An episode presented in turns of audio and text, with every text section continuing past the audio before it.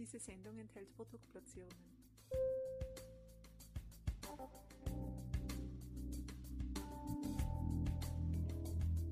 Herzlich willkommen, liebe Zuhörerinnen und Zuhörer von Balance Beauty Time. Ich begrüße euch herzlich zu einem weiteren Expertentalk. Heute wollen wir uns dem Thema der Aromapflege widmen. Was man unter Aromapflege versteht und warum die so populär geworden ist in den letzten Jahren, das werden wir jetzt gleich einen Aromaspezialisten fragen. Genauer gesagt, einen Aromapraktiker, der auch mit einem eigenen Unternehmen sich mit diesem Themenbereich sehr, sehr intensiv auseinandersetzt. Es ist unser langjähriger Expertenpartner Thomas Schlager, Geschäftsführer und Gründer der Duftkuchel und ein Aromapraktiker und Experte seit vielen Jahren. Ich freue mich sehr, dass wir heute mit ihm das Gespräch führen dürfen. Hallo Thomas. Hallo, ich freue mich auch. Thomas, schön, dass wir uns wieder hören und sehen, denn äh, wir haben uns ja schon viel über das Thema Aroma, Aromawirkstoffe, Aromatherapie auch unterhalten. Gibt es ja viele interessante Podcasts auf deinem Expertenprofil zu hören und zu sehen, natürlich auch als Artikel. Aber lass uns jetzt heute über die Pflege sprechen. Aromapflege, was ist denn da wirklich sozusagen dahinter? Warum wird es so populär? Ist es die Fortsetzung der Therapie oder was kann man darunter verstehen?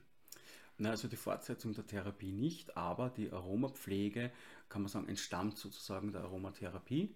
Ähm, die Aromapflege, warum wird sie populär? Die Leute schauen einfach mehr drauf, was gebe ich auf die Haut. Und äh, gerade im Bereich, also wenn es jetzt um Langzeitpflege geht, in Pflegeheimen und dergleichen, ja, schaut man dann drauf, dass man mehr von diesem Erdölprodukt wegkommt. Ja. Es ist zwar immer günstig, ist ein wirtschaftlicher Faktor, keine Frage, ja, aber ähm, wenn ich die Möglichkeit habe, meine Patienten mit einer Scherbutter, Kokos- und Aprikosenkernöl zu pflegen, dann greift man mittlerweile eher zu dem als wie zu einem Erdölprodukt. Absolut nachvollziehbar. Also es geht auch um einen gesünderen, einen natürlichen Trend, ja. ähm, der nicht nur ein kurzfristiger ist. Genau. Sehr gut. Ähm, die der Aromapflege ist ja aber eine sehr komplexe Sache. Also mhm. was man sich da dementsprechend auf die Haut tut, womit man sich pflegt, ähm, das ist ja nicht so trivial, oder? Wo, Nein. Wo kann man das lernen? Wie lange dauert sowas? Was steckt da dahinter? Also Aromapflege zu lernen bedeutet, dass ich auf jeden Fall aus der Krankenpflege komme. Das heißt, äh, für die Krankenpflege ist das eine eigene Weiterbildung für das diplomierte Gesundheits- und Krankenpflegepersonal nach 64 GOKG. Das heißt, damit erwirbt man die Zusatzfähigkeit, die dann Aromapflege heißt. Äh, dauert im Schnitt zwischen sieben und neun Monaten, kommt immer darauf an, wo man es äh, macht, also bei welchem Institut. Was lernt man? Angefangen von Biochemie der ätherischen Öle und der fetten Öle äh, hin zu, wie kann ich sie miteinander kombinieren, was können die Öle einzeln und wie kann ich diese Öle zum Beispiel auf die Haut bringen, ohne dass ich jetzt in den Bereich der Aromatherapie einsteige. Also sprich wirklich, wenn es um die Hautpflege geht. Jetzt können ja diese äh, Aromaöle sehr viel bewirken, im Guten wie auch im weniger Guten. Warum kann denn die Aromapflege aber auch so ja, einen maßgeblichen Anteil für unser Wohlbefinden haben? Naja, die Aromapflege, warum, ist ganz einfach erklärt. Mm, das ätherische Öl wirkt nicht nur oberhalb, also sprich, wo ich es auftrage, sondern es diffundiert. Das heißt, ich habe es im gesamten System, es ist nicht nur lokal vorhanden. Das bedeutet natürlich, wenn ich etwas Stimmungsaufhellendes verwende, dann habe ich einfach einen Push. Ja? Also es holt mich heraus, es geht mir besser dadurch. Wenn ich umgekehrt jetzt etwas brauche zum Einschlafen zum Beispiel ja, oder zur Beruhigung, der Angstlösend, ja, äh, Benzoe wäre da so etwas oder Vanille, ja, die einfach einhüllen, die warm machen und wohlig machen, dann funktioniert das auch genauso.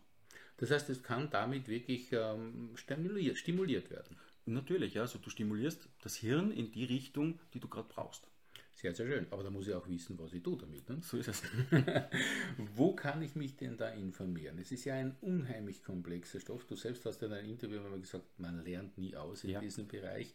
Also wie geht denn da der Laie oder die Laien damit richtig um, damit man da auch sozusagen Step für Step ein bisschen tiefer mit dem Thema vertraut wird und vor allem, dass man nichts falsch macht?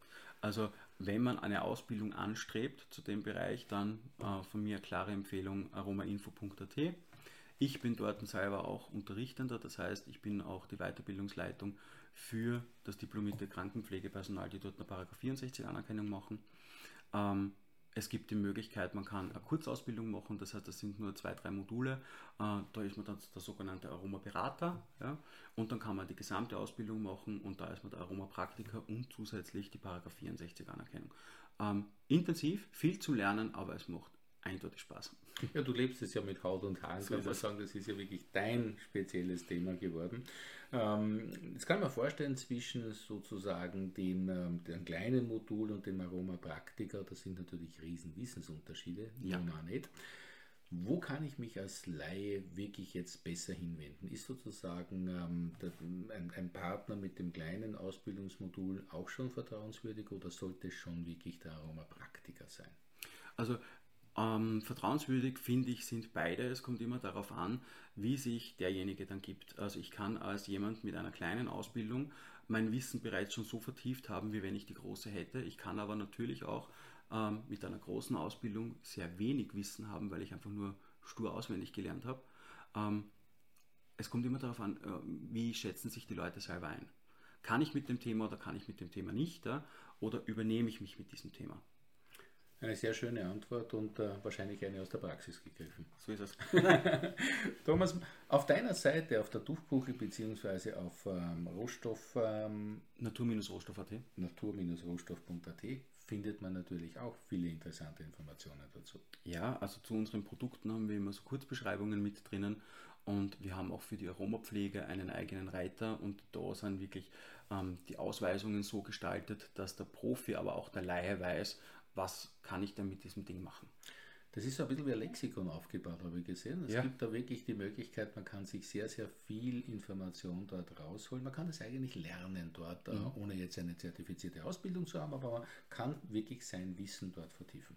Ja, kann man, aber ähm, trotzdem ohne Ausbildung gar nichts. Absolut 300% bei dir und das sei an dieser Stelle gleich nochmal erwähnt. Es ist ein wahnsinnig komplexes Thema. Man kann auch wahnsinnig viel falsch machen und deshalb unbedingt, meine Lieben, sich in sehr kompetente und vertrauenswürdige Hände zu geben. Das braucht einen Spezialisten oder eine Spezialistin.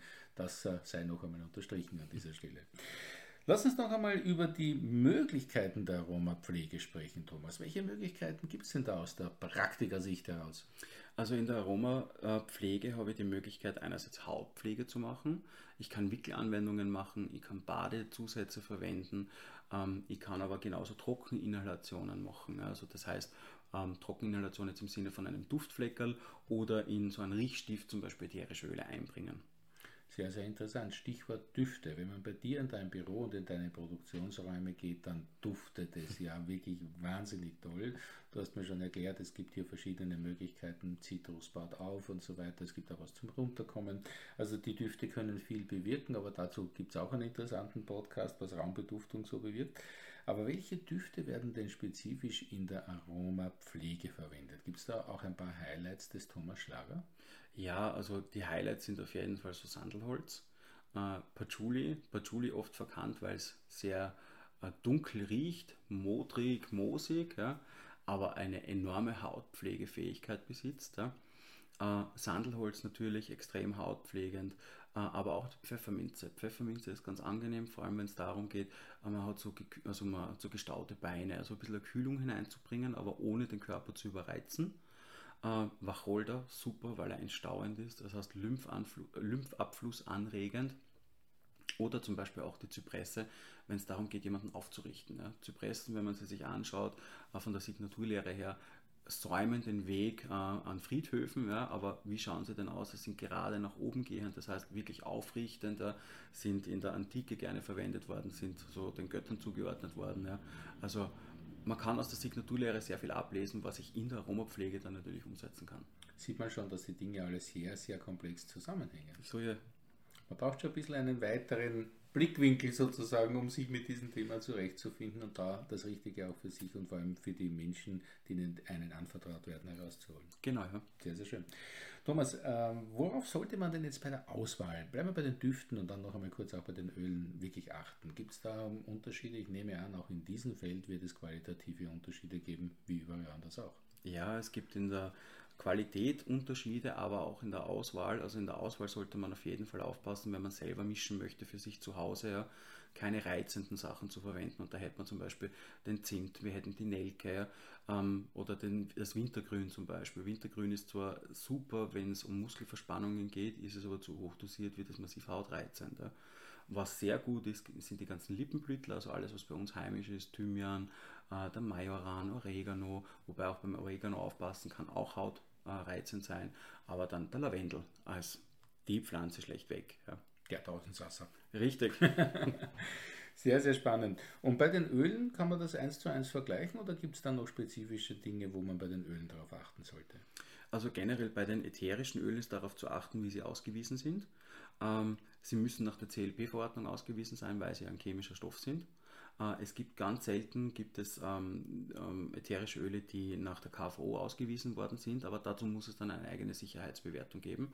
Die kann man als Kunde, wenn man mischt, auch anfordern.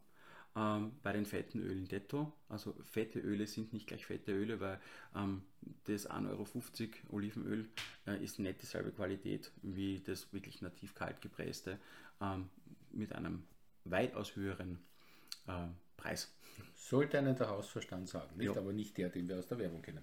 Lieber Thomas, das heißt, es gibt Unterschiede und man muss auf einmal wirklich festhalten, ähm, man kann viel falsch machen, deshalb wirklich sich in die richtigen Hände begeben, wenn man mit dem Thema in Kontakt kommen möchte, mhm. wenn man tiefer einsteigen möchte oder wenn man es gar lernen möchte. Genau. Das heißt, äh, im Klartext bei der Duftkuche oder bei Natur Rohstoff einfach vorbeischauen, tiefer eintauchen und dort kann man auch Kontakt mit dir aufnehmen, oder?